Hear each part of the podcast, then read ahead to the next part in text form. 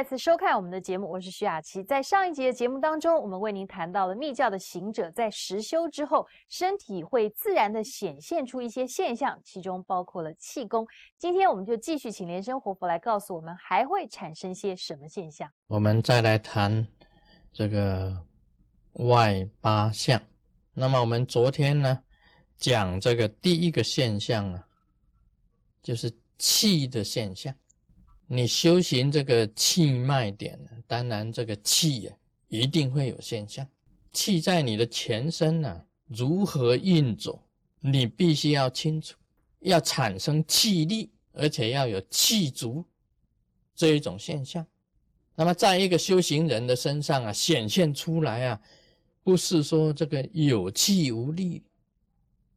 啊，不是四肢无力的，不是手臂无力。要全身都非常有气力的，所以一个修行人呐，他本身呐气一定足，那气运出来的力一定要有，还有要明白气的走向，这样子你才能够运气嘛，才是这个修气的瑜伽士。啊，这是第一个现象，第一个属于气的现象。所以我昨天问大家，你们能不能啊，说气走到这个右乳房的时候啊，右乳房要跳动；走到左乳房，左乳房要跳动。啊，走到哪一个肌肉的地方，那个肌肉就要跳动。等一下还要跟大家讲啊，这个不只是他走到哪一个肌肉要跳动的。你用意跟气一起走的时候啊，你任何一个地方都要跳动的，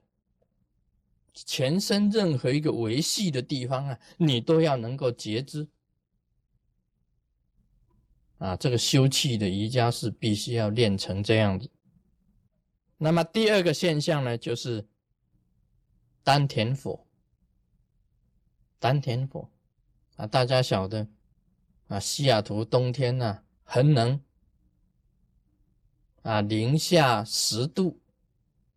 零下十度啊！前几天呢才零下啊，零下十度。还有更冷的地方啊，听说 e v a n t o n 啊，这个加拿大的这个 e v a n t o n 还零下三十度，零下四十度。那你修这个内法的，修气脉明点的。你修出左火的时候啊，你必须要全身的温度要保持，也就是说，外面冷的时候，你左火升起来；外面热的时候啊，你用水火去调融，你身体会清凉。这个修气脉明点呢，啊，不能说这个微冷。不能讲未冷的，外面很冷的时候，你身体还是很温柔、温软。这个丹田的火一升起来啊，他们讲这个像修成啊、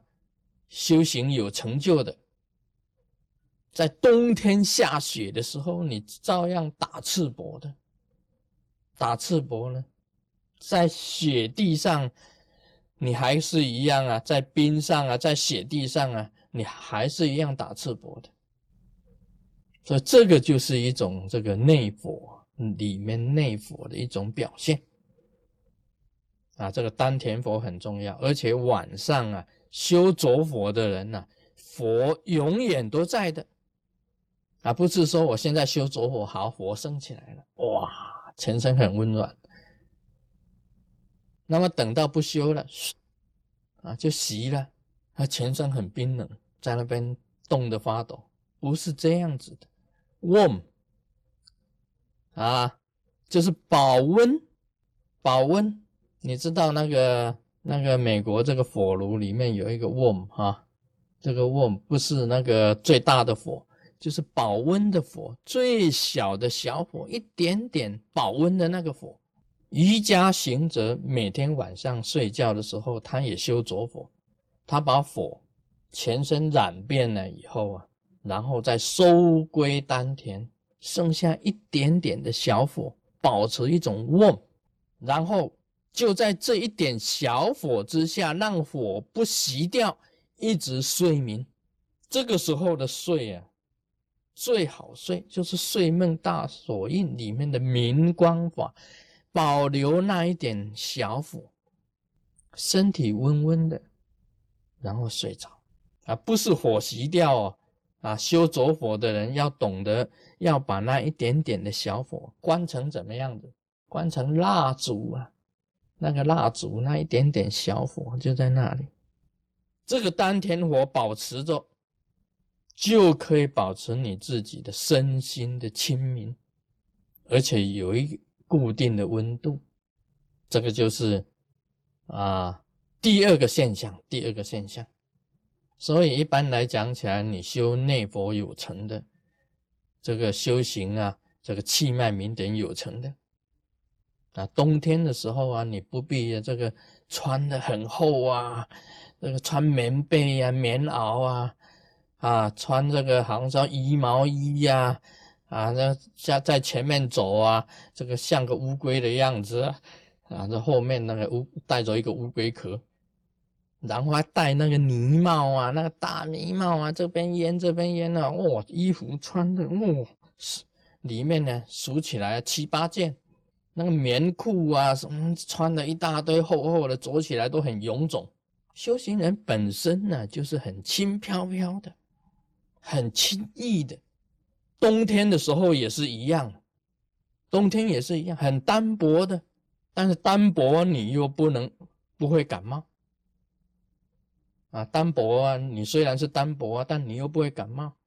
又不会咳嗽，又不会这个流鼻涕，又不会打喷嚏，又不会受寒，因为你身上一直保持着这个着火，一直保温嘛，你身上自己制造温度嘛，自己就保温了，保得很好嘛，就凭着这个着火，凭着这个丹田火，你就不容易生病。不怕不畏冷，啊手脚啊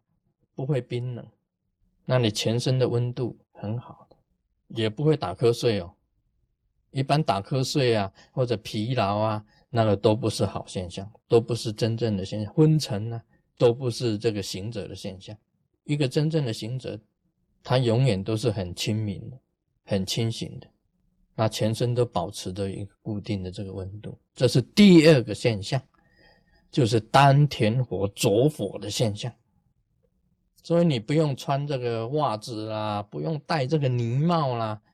你就是把头发理光了，还是一样的，这个还是热的，这个整个头都是热的，啊，外面再怎么冷，你的头还是清凉的，啊，不能老是看到我们这个出家的比丘比丘尼。啊，再戴一个帽，天天都戴一个那个帽子啊！大家都戴一个帽子，看起来都是等。那你要理掉头发干什么？啊，这个好，今天就谈到这里。我们马里分米后。